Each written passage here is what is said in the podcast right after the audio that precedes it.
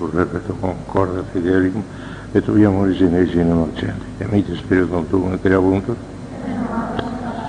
Παρεμονστεύος και κόρδα φιδέρικου σαν τη σπίριτος του προστασίου del cubisti, dono bisognato mi spirito recta sapere ed io sempre consolazione godere per Cristo un Domino nostro. Ave Maria, grazia plena Dominus te, benedica tu in Maria, che tu sei benedetto il frutto ventris tui, Gesù.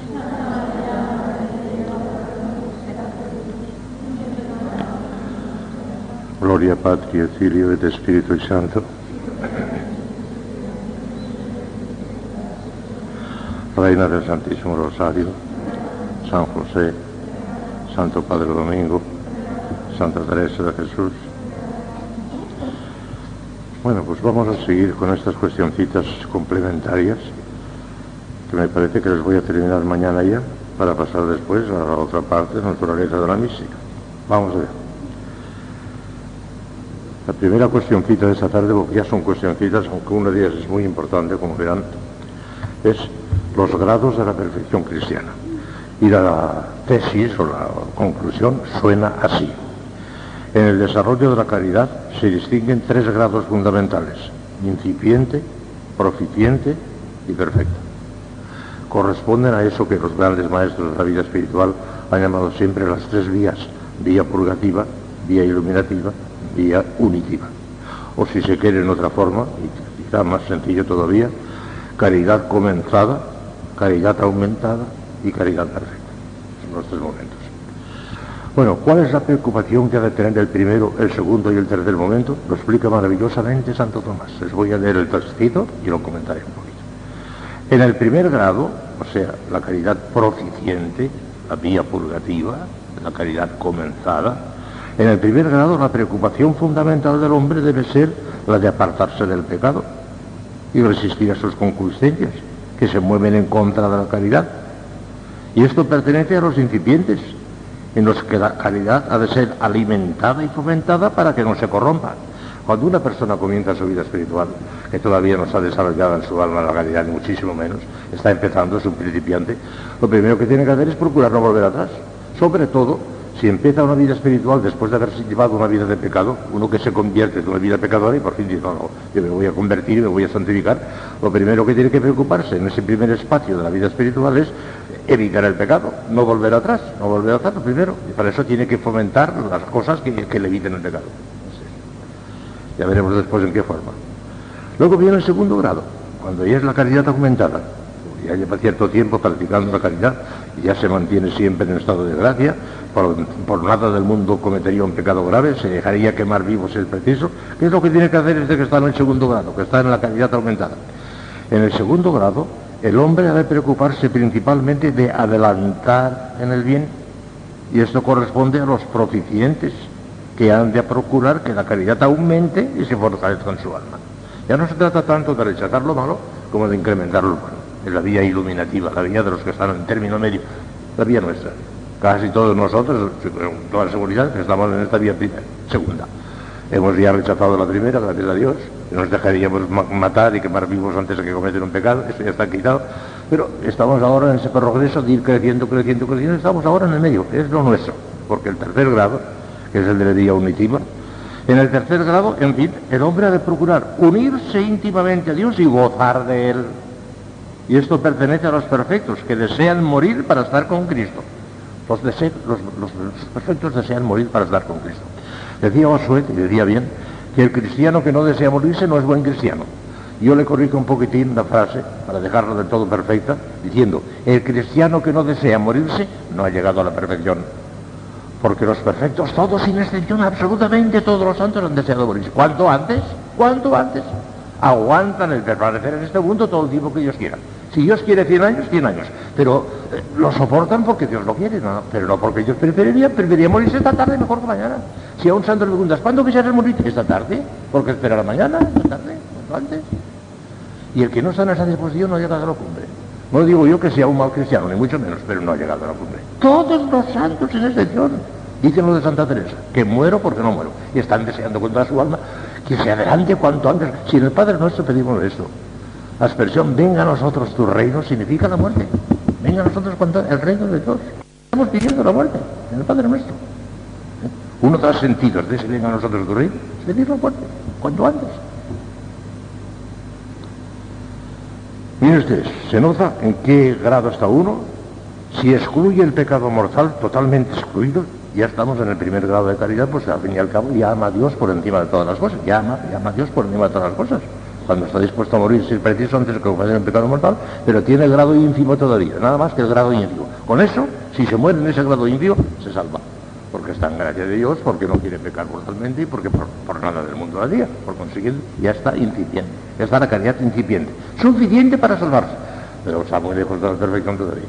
Si además de evitar el pecado mortal, evita el pecado venial, en serio, en serio, en serio, el pecado venial, ya está en la caridad aumentada, ya está en la vía iluminativa, ya está muy adelante en la vida espiritual, muy adelante. Cuando se evita el pecado venial en serio, en serio, está uno muy adelante ya, pero todavía no ha llegado a la perfección porque para llegar a la perfección es preciso que evite incluso las imperfecciones voluntarias, o sea, que tenga una tendencia a lo más perfecto siempre, a lo más perfecto, tendencia. No lo logrará de una manera actual, permanente, no lo logrará porque no es posible. Pero la tendencia hacia lo más perfecto continua, la tendencia hacia lo más perfecto, a evitar las imperfecciones, a obrar de la manera más intensa posible, eso es el perfecto. Aunque el primero evita el pecado mortal, el segundo evita el pecado venial, el tercero trata de evitar hasta las imperfecciones voluntarias. Pero claro, aquí hay una cosa que hay que tener muy en cuenta, que estos no son departamentos estancos, sino que se comunican entre sí. Y a veces un principiante, porque Dios quiere, y lo dice Santa Teresa y lo explica muy bien, a veces recibe un chispazo incluso de contemplación infusa, de una cosa muy alta. El Señor le da un toquecito místico, se, estremece, es porque quiere atraerle, le quiere engolosinar, dice Santa Teresa, para ver si le atrae más. O sea que aún un principiante a veces participa de alguna manera, no solamente del segundo grado, sino del tercer grado, pero de una manera, una chispa, una cosa, un relámpago, una cosa rápida. Uno que está en el segundo grado, que parece que está ya lejos del pecado, todavía tiene que tener cuidado para no volver al pecado. Y además, y en este segundo grado recibirá esos chispazos de vida mística más frecuentemente que el primero ya, O sea que no son departamentos estancos. Esto nada más que esto, aquí nada más que esto, aquí no, no, no, no, hay cierta comunicación. Y el que está en la cumbre, el que está en la cumbre, Santa Teresa, en la séptima morada, dice, algunas veces la deja nuestro Señor en su natural. A pesar de que han llegado hasta lo más alto de la cumbre, pues llega un momento que no, sienten a Dios en aquel momento y tienen que actuar como un pobre asceta, como un pobre principiante y tienen que esforzarse incluso en la meditación, en aquel pensar, porque en aquel momento no se les ocurre otra cosa al Señor. ¿eh? De manera que hay una manera de interferencia entre los tres. Pero lo que prevalece en el primero es evitar el pecado. En el segundo lo que prevalece es tratar de adelantar. Y en el tercero lo que prevalece es unirse a Dios y gozar de Él. Y desear morirse, desear morirse. Se podrían decir muchas más cosas en torno a esto, pero como son tres cuestiones que quisiera tocar, la segunda es si la perfección cristiana es posible en esta vida. Parece que no. A primera vista parece que la perfección no es posible en esta vida. Porque como resulta que la caridad, como les dije y les expliqué ya, es una participación del amor infinito del Espíritu Santo. Por mucho que crezcamos, nunca llegaremos a ese fin. Por consiguiente, a la perfección. decir, bueno, ya he llegado a la perfección, no es posible, si no puede tener tope. La perfección no tiene tope y por consiguiente no es posible en este mundo. Hay que hacer muchas cosas. Hay que hacer muchas distinciones aquí, mire ustedes. La perfección cristiana puede considerarse de una manera absoluta por parte del que ama y por parte del objeto amado, que es Dios, y en este sentido el único perfecto es el mismo Dios. Solamente Dios es perfecto. ¿Por qué me llamas bueno? Solamente es bueno Dios, solamente, solamente Dios es bueno, se lo dijo nuestro Señor aquel muchacho. Con la perfección total por parte del que ama y por parte del objeto amado, solamente Dios es perfecto. Ni la Virgen. La Virgen no amaba a Dios de una manera infinita porque no es posible. No es posible. Amaba con toda su alma. Pero de una manera infinita por parte del objeto amado, no es posible. Bueno, que en ese sentido solamente Dios es perfecto. ¿Por qué me llamas bueno? Solamente es bueno Dios. Pero claro, hay que decir, entonces, ¿qué podemos hacer nosotros? Mire, por parte del que ama, de una manera absoluta, está siempre en la máxima tensión de día y de noche, imposible en este mundo, solamente en el cielo, ya se lo expliqué. En el cielo estaremos con la máxima tensión sin ningún esfuerzo. Al contrario, aquello será nuestra felicidad. Nos saldrá la máxima tensión con la máxima facilidad con un deleite inmenso, siempre, constantemente, de día y de noche, mejor dicho, de día nada más, porque en el cielo no hay noche. Ya está. De manera que siempre en el acto actual, en el cielo. En este mundo no es posible. Ahora, de una manera que destruya la caridad, de una manera que destruya la caridad, ya tiene el primer grado, el primero que, el que se aparta del pecado mortal. Y ese ya, como ya les acabo de explicar antes, ese ya, si se muere en esas condiciones, ya tiene la salvación eterna. Porque tiene la caridad incipiente y ama a Dios en cierto sentido sobre todas las cosas, puesto que está dispuesto a pasar por todo antes que... Si no estuviese dispuesto a pasar por todo, pues yo cumpliré todos los mandamientos menos ese, ese está ya en pecado. Pero el que está dispuesto a pasar por todo antes que cometer un pecado mortal ya tiene la caridad incipiente y si se muere con ello ya tiene de alguna manera la caridad eh, empezada y por consiguiente se salva Dios. El que ya evita del pecado mortal, el pecado venial, y a la forma en que lo evita, precisamente por caridad, porque ha de ser siempre por caridad, ha de ser siempre por amor, estamos en el segundo momento. Y cuando ya es que se hace un esfuerzo tremendo para llegar siempre a lo más perfecto, tendencia habitual a lo más perfecto, para evitar incluso las imperfecciones voluntarias, está en la cumbre de la perfección en cuanto cabe en este mundo, pero con diferentes grados. Dentro de cada uno de estos momentos hay una infinidad de grados y dentro de la unión transformativa también hay una infinidad de grados.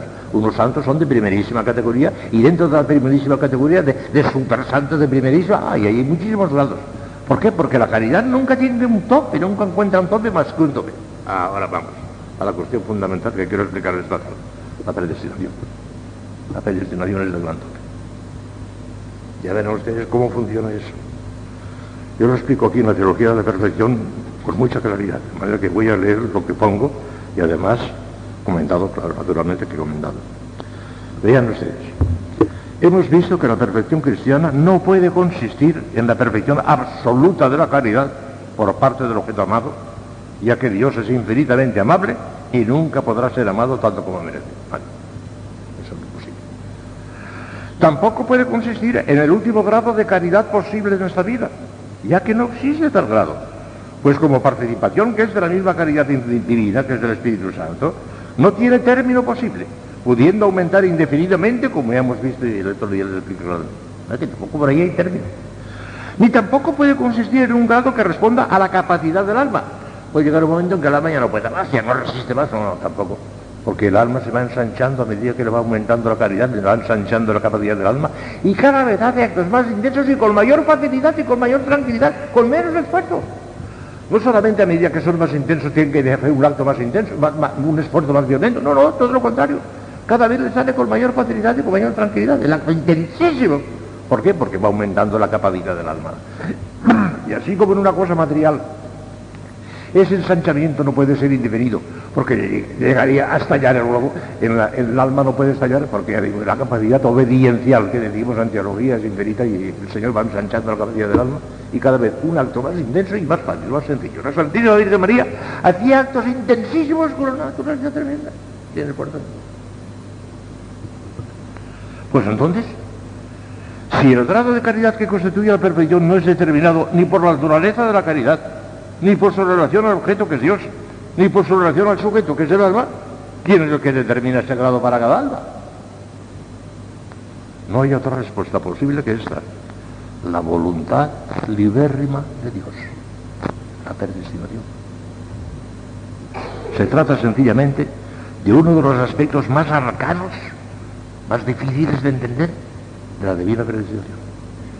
Dios distribuye sus gracias entre sus criaturas en grados diferentísimos, sin más consejo que su voluntad omnívida, pro dice el apóstol Pablo, como quiere. Son misterios insondables que escapan en absoluto la pobre razón humana. Pero en cuanto nosotros podemos alcanzar estas cosas, la razón más profunda de esta primera vista desconcertante desigualdad la insinuó San Pablo en su maravillosa visión del cuerpo místico de Cristo cuando escribía a los fieles de Éfeso. A cada uno de nosotros ha sido dado la gracia en la medida del don de Cristo. Él constituyó a unos apóstoles, a otros profetas, a otros evangelistas, a aquellos pastores y doctores para la perfección consumada de los santos, para la obra del ministerio, para la edificación del cuerpo de Cristo, hasta que todos alcancemos la unidad de la fe y del conocimiento del Hijo de Dios, cual varones perfectos a la medida de la plenitud de Cristo. Y todavía, en la primera de los Corintios, en ese capítulo 12, que es el anterior al 13, que es el de la caridad, dice una cosa maravillosa San Pablo. Lo voy a leer, aunque ustedes ya la conocen de sobra, pero para que ustedes nos asomaremos un poquitín al misterio de la predestinación. ¿Por qué hace Dios eso? Dice San Pablo, 1 Corintios capítulo 12. Hay diversidad de dones, pero uno mismo es el Espíritu. Hay diversidad de ministerios, pero uno mismo es el Señor. Hay diversidad de operaciones, pero uno mismo es Dios que obra todas las cosas en todos. Y a cada uno se le otorga la manifestación del Espíritu para común utilidad. Ahora les explicaré con un ejemplo muy clásico, muy claro, para que lo vean muy claro. Para común utilidad. A uno le es dado por el Espíritu la palabra de sabiduría, a otro la palabra de ciencia, según el mismo Espíritu, a otro fe en el mismo Espíritu, a otro don de curaciones, a otro fe en el mismo Espíritu, a otro don de curaciones, a otro operaciones de milagros, a otro profecía, a otro discreción de espíritus, a otro género de lenguas, a otro interpretación de lenguas. Todas estas cosas las obra el único y el mismo Espíritu que distribuye a cada uno según quiere, por gusto, como quiere. Porque así como siendo el cuerpo uno tiene muchos miembros, y todos los miembros del cuerpo, con ser muchos, son un cuerpo único, así también Cristo. Porque también todos nosotros hemos sido bautizados en un solo espíritu, para constituir un solo cuerpo. Y todos, ya judíos, ya gentiles, ya siervos, ya libres, hemos bebido del mismo espíritu. Porque el cuerpo no es un solo miembro, sino muchos. Si dijera el pie, porque no soy mano, no soy del cuerpo. No por eso deja de ser del cuerpo. Y si dijera la oreja, porque no soy ojo, no soy del cuerpo. No por eso deja de ser del cuerpo. Si todo el cuerpo fuera ojos, ¿dónde estaría el oído? Y si todo fuera oídos, ¿dónde estaría el olfato? Pero Dios ha dispuesto los miembros en el cuerpo, cada uno de ellos como ha querido. Si todos fueran un miembro, ¿dónde estaría el cuerpo? Los miembros son muchos, pero uno solo es el cuerpo. Y no puede el ojo decir a la mano, no tengo necesidad de ti, ni tampoco a la cabeza, a los pies, no necesito de vosotros. De esta suerte, si padece un miembro, todos los miembros padecen con él. Y si un miembro es honrado, todos los otros se, gozan. Pues vosotros sois el cuerpo de Cristo, y cada uno en parte, según la disposición de Dios en la iglesia, primero apóstoles, luego profetas, luego doctores, luego el poder de milagros, las virtudes, después las gracias de curación, de asistencia, de gobierno, los géneros de lenguas. ¿Son todos apóstoles? ¿Son todos profetas? ¿Son todos doctores? ¿Tienen todos el poder de hacer milagros? ¿Tienen todos la gracia de las curaciones? ¿Hablan todas las lenguas? ¿Todos interpretan? Aspirad a los mejores dones, pero quiero mostraros un camino mejor. Y ahora viene el capítulo 13 en que puesta el camino mejor que es la caridad. Voy a poner un ejemplo para que vean clarísimamente por qué es eso. Imaginen ustedes que un piano no tuviese más que una sola tecla y que fuese la más perfecta de todas, que sé yo, el do de pecho, no sé, no sé cuál es, pero la más perfecta. Si no tuviese más que eso, no habría melodía posible, porque siempre se tocaría el mismo ruido, es una cosa monótona, no habría melodía. Para que haya melodía es preciso que haya muchas teclas y que unas suenen de una manera y otras suenen de otra. Y entonces resulta una armonía maravillosa, como en el cuerpo. Si no hubiésemos que un solo miembro, no tuviéramos más que ojos, no, podría, no sería cuerpo. Tiene que haber muchísima diversidad para que el conjunto, porque todo es para común utilidad, como dice San Pablo todo en orden al cuerpo místico de Cristo. Cada uno de nosotros no representamos nada. Es el cuerpo místico de Cristo, es el Cristo total, es el cabeza y nosotros los mismos. Y aún eso mismo en el cielo desaparecerá también de alguna manera, porque será Dios todo en todos. Para que de qué manera está todo orientado a la armonía del conjunto, a la armonía del conjunto. Y para que haya armonía del conjunto, una tecla tiene que sonar de una manera, otra tecla tiene que sonar de otra manera y otra tecla. Si no, no habría armonía si no. Y por eso Ahora el misterio no está ahí. Esto se entiende. Si esto es fácil, esto se entiende. El misterio no está ahí. Ahora les diré dónde está el misterio. En que haya disonancia, eso, eso es necesario. No habría armonía, si no. Eso se entiende perfectamente. Ahora verán el misterio. Pero voy a leer en primero lo que acaba de decirles, que, está muy bien explicado aquí. No cabe duda. Según el apóstol San Pablo, por los textos que les acabo de leer, la desigual distribución de las gracias tiene ante todo una finalidad de conjunto. Está hecha en vistas a la totalidad del cuerpo místico de Cristo tocamos aquí uno de los misterios más insondables de nuestra fe, nuestra predestinación en Cristo. Podría decirse que el Dios de la predestinación no ha tenido en cuenta al realizar la de los hombres más que una sola realidad inmensa, Cristo en su doble aspecto personal y místico. Todo lo demás desaparece y se espuma ante la vida de Dios, si es lícito emplear este lenguaje. Y precisamente porque todo está subordinado y orientado a Cristo, es forzoso que haya entre sus miembros un ordenadísimo desorden una disonancia armoniosísima, si nos permiten estas paradojas, con el fin de obtener la belleza suprema, la grandiosa sinfonía del conjunto total. Si a esto añadimos que la formación del cuerpo de Cristo no es todavía la finalidad última de la creación, sino que el Cristo total, la cabeza y los miembros, están subordinados y orientados a la gloria de Dios, finalidad suprema, alfa y omega de los planes de Dios en sus operaciones a destra, habremos recogido sus líneas esenciales, el maravilloso plan divino de nuestra predestinación en Cristo. Único que puede darnos una idea finalista, siquiera sea remota y oscura para nuestra pobre inteligencia, del angustioso problema de la desigualdad. Únicamente cuando contemplemos cara a cara a Dios en la visión beatífica, veremos maravillosamente armonizadas en la eminencia de la esencia divina, la iniciativa de Dios y la libertad del hombre, los derechos inalienables del Creador y la cooperación meritoria de la criatura. Pero como digo, este no es un misterio. Ahí no está todavía el misterio, porque eso se comprende que tiene que haber una disonancia, que tiene que haber unas más que... Eso sí, porque no, no, se lograría el conjunto total. Pero lo que no se comprende, el gran misterio, es imposible averiguarlo porque eso sí que es el gran misterio, es ¿por qué, puestos a haber disonancias, por qué este no toca más que esta tecla y este otro no toca más que esta otra? ¿Por qué San Pedro tiene que ser San Pedro y Judas tiene que ser Judas? ¿Por qué quiso que San Pedro fuese el príncipe de los apóstoles? ¿Y por qué permitió? Porque no lo quiso. No lo quiso, pero lo permitió. ¿Por qué permitió que Judas se fuese, fuese Judas?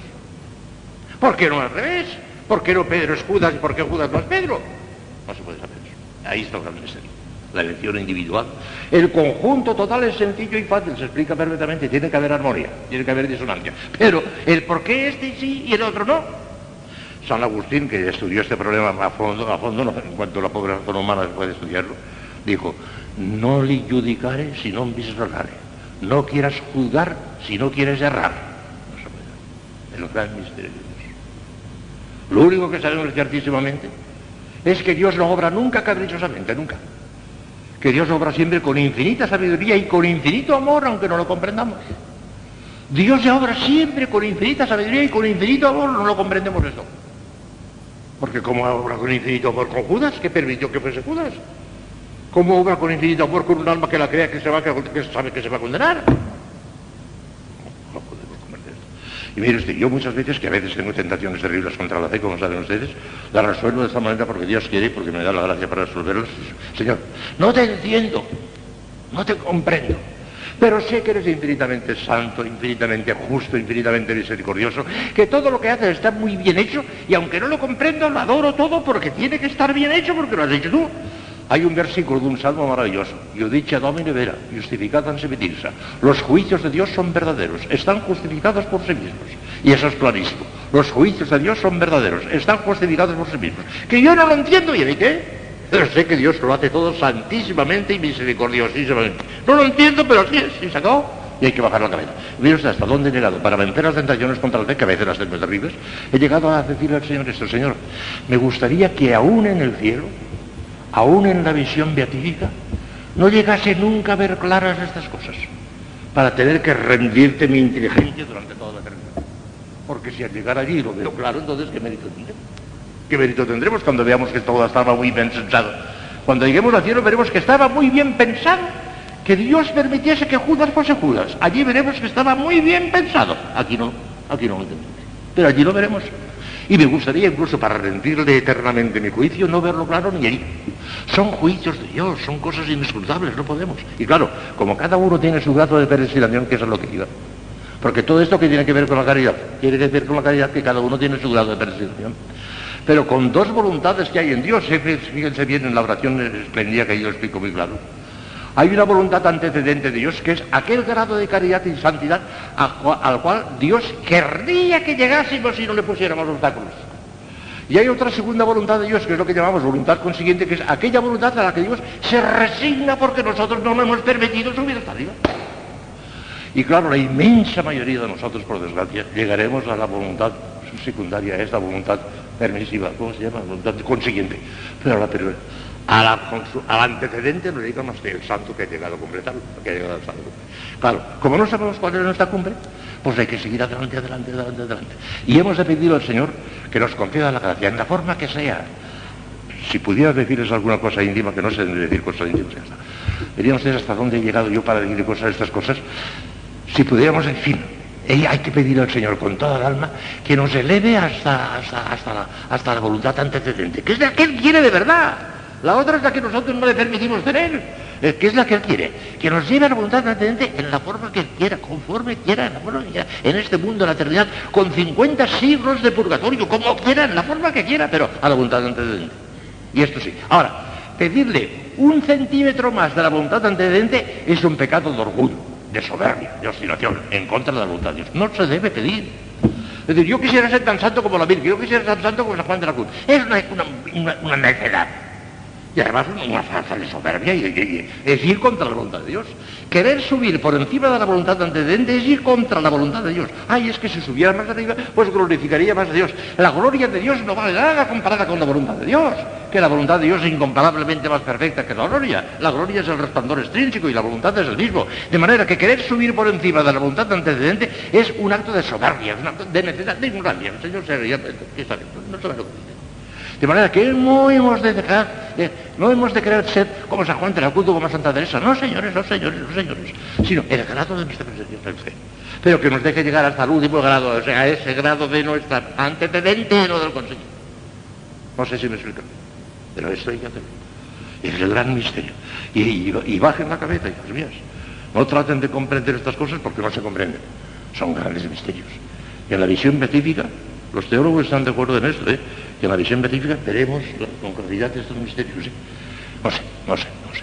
Pero yo he llegado a decir al Señor que ni aún en la visión beatífica me gustaría verlo claro para, rendirle eternamente mi cuello. Rindan su cuello, no le pidan cuentas a Dios. No somos nosotros quien para pedir los cuentas. ¿Y por qué son fulana? ¿Y por qué son mengana? ¿Y por qué no yo? Es, es- es intolerable, eso es vergonzoso, es intolerable eso. Es intolerable. El tuyo, tuyo, tuyo, tuyo, tuyo. Ah, que por desgracia casi seguro que no llegarás a la voluntad antecedente, porque no le dejarás, no le dejarás. Si le dejáramos llegaríamos todos, porque la voluntad seria de Dios, la que de verdad quiere con toda su alma, si es que se puede hablar así, es la voluntad antecedente. Pero se resigna a que sea la voluntad consiguiente porque no le dejamos otra cosa. Por eso la Madre Maravillas decía también, si tú le dejas, si tú le dejas, si tú le dejas, si le dejáramos, llegaríamos a la voluntad antecedente. Pero casi seguro, casi seguro que no le dejaremos. Hasta ahora no le estamos dejando. Porque si hubiéramos llegado a la voluntad antecedente, nos hubiéramos muerto ya. Ya no tiene sentido la vida. No hubiera llegado a la voluntad antecedente, no tiene sentido. Estas son cosas tremendas, de una importancia enorme para mí. Y creo que lo he explicado con claridad, ¿eh? a pesar de que son misterios tremendos, pero me parece que lo que se puede barruntar, lo he explicado. Dios no tenido en cuenta más que la sinfonía total del cuerpo mismo. Y por eso tiene que haber teclas más altas y otras teclas más bajas para que haya sinfonía. Si no, no habría más que una sola tecla, no habría sinfonía. Si no tuviéramos más que una mano, no tuviéramos pies, nuestro cuerpo sería imperfecto. Tenemos que verlo todo. La infinita sabiduría de Dios. Por el amor de Dios no cometan nunca, y cuando venga la tentación rechácenla enseguida, de querer pedirle cuentas a Dios. No le pidan cuentas a Dios de nada, que todo lo hace bien. Hizo bien que Judas fuese Judas, aunque no lo comprendamos. Porque todo lo que hace Dios. Eso no lo quiso él, pero lo permitió. Y lo que permite, pues está bien permitido. Ya está. Tremendo esto. ¿Cuántas veces Judas... eh, hay una película, Jesucristo, su bienestar, que tiene muchísimas cosas malas, y, en sea, pero una de las cosas tremendas que hay. Ha visto el Papa, la hemos visto todos, esa película se la hemos en Madrid y demás, la vida de Cristo, pero a su manera y con muchas barbaridades. Y Judas se desespera. Y yo, ¿por qué no? ¿Por qué no? ¿Por qué no? Se desespera. ¿Por qué no? Gracias a Dios está clarísimo que todos nosotros estamos predestinados para el cielo, si no nos tendrían boca de diablo. Para- Predestinados de una manera muy alta, predestinados para santos, de una manera muy alta estamos predestinados. Eso está clarísimo ya, clarísimo ya. Hala, pues ahora luchar y esforzarse para ver, pedirle a nuestro Señor, al precio que sea, Señor, al precio que sea, hazme llegar a tu voluntad antecedente. Y no porque llegando a la voluntad antecedente tendré un grado de gloria muy alto, si no me interesa eso tampoco, sino porque de esa manera te glorificaré. Y no porque me interesa gran cosa tampoco tu gloria, porque tu gloria al fin y al cabo es una cosa sencilla, sino porque lo quieres tú así, por consiguiente para darte gusto. Ni siquiera para glorificarte, sino para darte gusto. Porque la gloria aún todavía no es intrínseca. Mira tú por dónde. La voluntad no es intrínseca, sí está para adentro. Para darte gusto. Ya sé que con esto no te añadiré nada, porque a Dios no le podemos añadir nada. Y si no me santifico, y si pierdo la vocación, y si me condeno, no te quitaré nada. Si soy santa, no te añadiré nada. Y si me condeno, no te quitaré nada. Pero quiero llegar hasta la cumbre porque tú lo quieres así para darte gusto. Ni siquiera por mi vida, sino por el tuyo. Vamos a explicar las cosas mejor. Allí nos gracias, omnipotens Deus, pero la que vivís en secula seculorum. Amén.